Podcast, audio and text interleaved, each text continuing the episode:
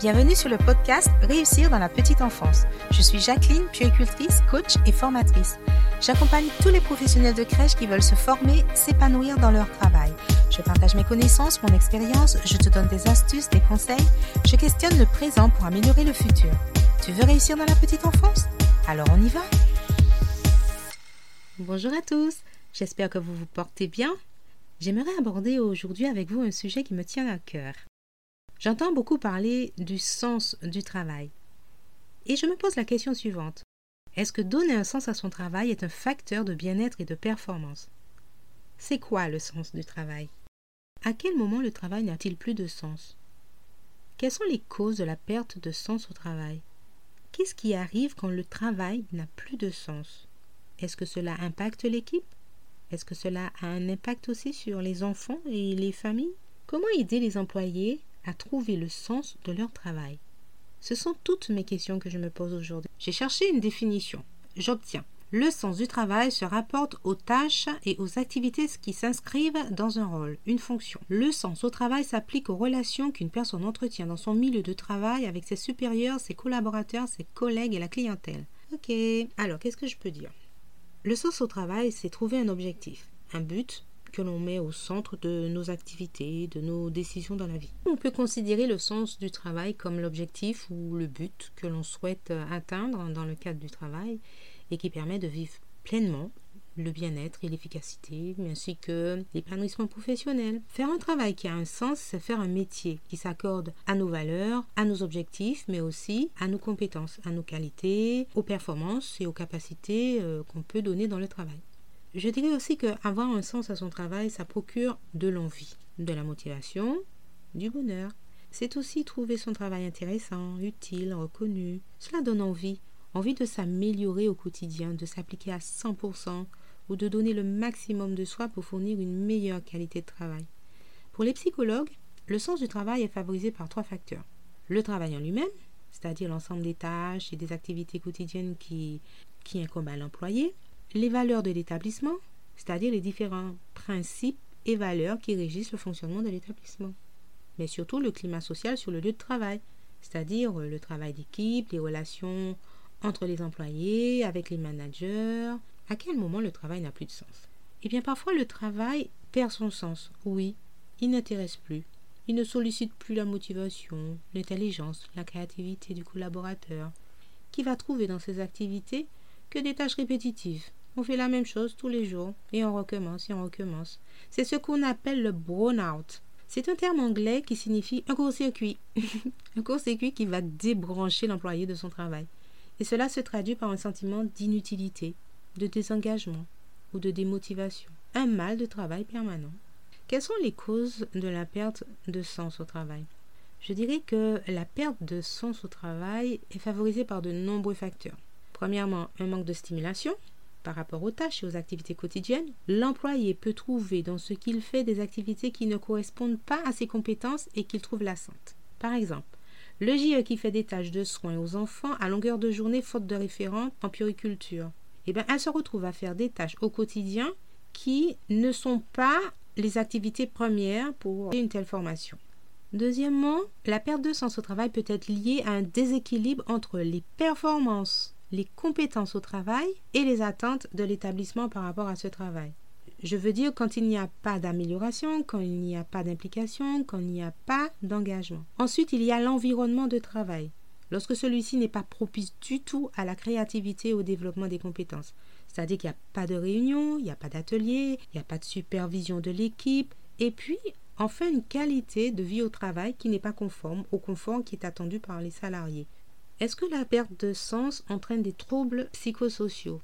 Une personne qui ne trouve plus de sens est soumise à un état de stress, d'anxiété, d'irritabilité. Ça se voit. Au fil du temps, cela peut entraîner du stress chronique, développer un syndrome d'épuisement, et cela a un impact sur la santé mentale et psychique. La perte de sens au travail nuit à l'investissement, oui. Un salarié qui ne trouve pas de sens à son travail, il va s'épuiser à la tâche il sera démotivé et aura du mal à s'impliquer. Ses activités ne sont que des tâches répétitives et il aura du mal à s'investir, à être inspiré et aussi créatif. Oui, la perte de sens nuit aussi à la créativité. Cette démotivation progressive peut mener vers une perte d'attention dans la réalisation des tâches et parfois une crise existentielle, une remise en question de sa vie professionnelle. Je viens de parler donc de l'impact sur le salarié. Il y a aussi un impact sur les enfants et les familles. Ce n'est pas sans conséquence sur le travail en général, cette perte de sens au travail, mais aussi sur les relations professionnelles et surtout les relations avec les enfants. Un manque d'attention particulière peut mener à un délaissement des enfants et à l'oubli des soins. Mais en plus, l'employé risque de verser son anxiété et son épuisement sur l'enfant. Et comme les enfants absorbent facilement les émotions, ils vont se sentir anxieux et stressés. Cela peut entraîner un changement important dans leur comportement, mais aussi dans leur développement, qui va sans doute alerter les parents. Et ces derniers vont se trouver dans une situation où ils auront du mal à comprendre et à gérer. Voilà pourquoi les parents eux-mêmes vont devenir inquiets de voir que leur enfant a un comportement qui a changé. Quand ça se passe mal dans l'équipe, quand l'équipe va mal, eh bien les enfants aussi, ils ne vont pas très bien parce qu'il y a un effet domino sur les enfants. Alors comment aider les employés à trouver le sens de leur travail? Pour retrouver le sens du travail, il est important d'instaurer de nouvelles pratiques managériales et une nouvelle structure d'organisation. Cela demande un travail individuel mais aussi collectif, faire en sorte d'éviter cette perte de sens. Alors, qu'est-ce qu'on peut faire? On peut déjà euh, répartir les tâches et la charge de travail selon les compétences et l'expertise de chaque collaborateur. S'il existe des tâches secondaires, celles-ci ne doivent pas occuper une grande partie du temps de travail pour éviter la surcharge, pour éviter le burn-out. Ensuite, on peut reconnaître le travail des employés. Oui, parce que la reconnaissance est un des éléments qui peut booster la confiance en soi, mais aussi la motivation et l'investissement. Ça augmente l'engagement, ça augmente l'implication dans les tâches et dans les activités.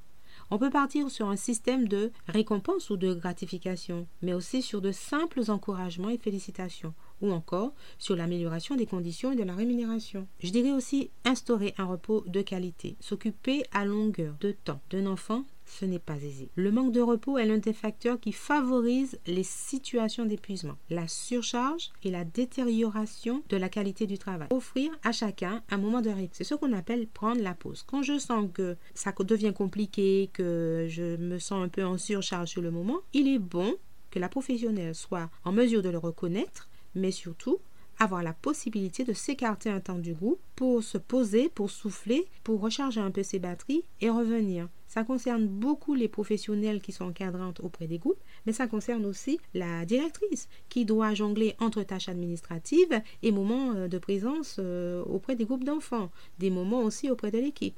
Elle aussi, elle a une surcharge mentale et quand c'est compliqué, il faut qu'elle fasse une pause. C'est euh, salvateur. De même, pendant les pauses méridiennes, il est nécessaire de vraiment faire une véritable pause, c'est-à-dire sortir dans le cadre du travail pour pouvoir se ressourcer. Et donc, quand je parle de repos, un véritable espace de repos, je ne parle pas d'avoir une salle pour manger. Sur la pause déjeuner, il y a des salariés qui mangent très vite et qui veulent utiliser le reste du temps de leur pause pour vraiment prendre cette pause. Une pause pour manger n'est pas une pause pour se reposer. Donc il faut bien identifier les deux. Avoir un espace où on peut réellement se poser, ce n'est pas être dans un vestiaire, trouver des solutions qui puissent vraiment répondre à ce besoin. Encourager les professionnels qui ont envie de mettre en place un projet qui va mettre en exergue des compétences qu'ils ne mobilisent pas au quotidien dans leur travail, c'est aussi une source de motivation, une source d'implication qui permet de retrouver du sens au travail. Il participe de manière positive à encourager les autres professionnels à faire de même.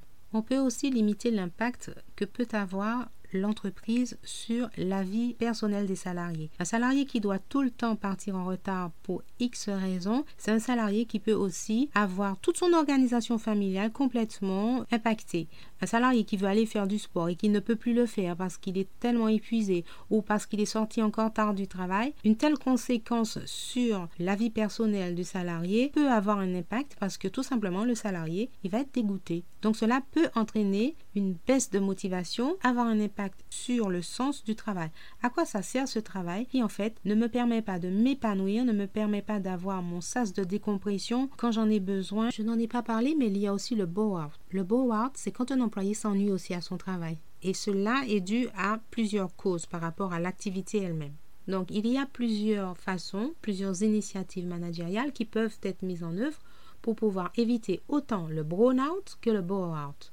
Le manager peut obtenir aussi de l'aide pour lui et pour son équipe. Pour cela, il peut se faire accompagner par un professionnel de l'accompagnement, par un professionnel qui va venir pour l'aider à trouver des solutions à mettre en œuvre afin de faciliter la reconquête de sens et le bien-être des professionnels afin d'obtenir de la performance au travail. Donc la quête de sens au travail est un besoin devenu fondamental. C'est un facteur de bien-être mais aussi de performance sa perte peut entraîner des conséquences majeures, tant sur le plan psychologique que sur l'efficacité dans le travail en général. À long terme, ces impacts peuvent aussi affecter les enfants et les familles de l'établissement. Il convient donc de prendre toutes les mesures nécessaires pour aider les employés à redonner du sens à leur travail. La perte de sens nuit au bien-être et aux performances des salariés. Cela a un impact qui peut être très lourd, mais il est possible de l'éviter. Si cet épisode t'a plu, partage-le, mets un commentaire, laisse-moi une question, j'y répondrai. Et pour ne rater aucun épisode, tu peux dès maintenant t'abonner à ce podcast.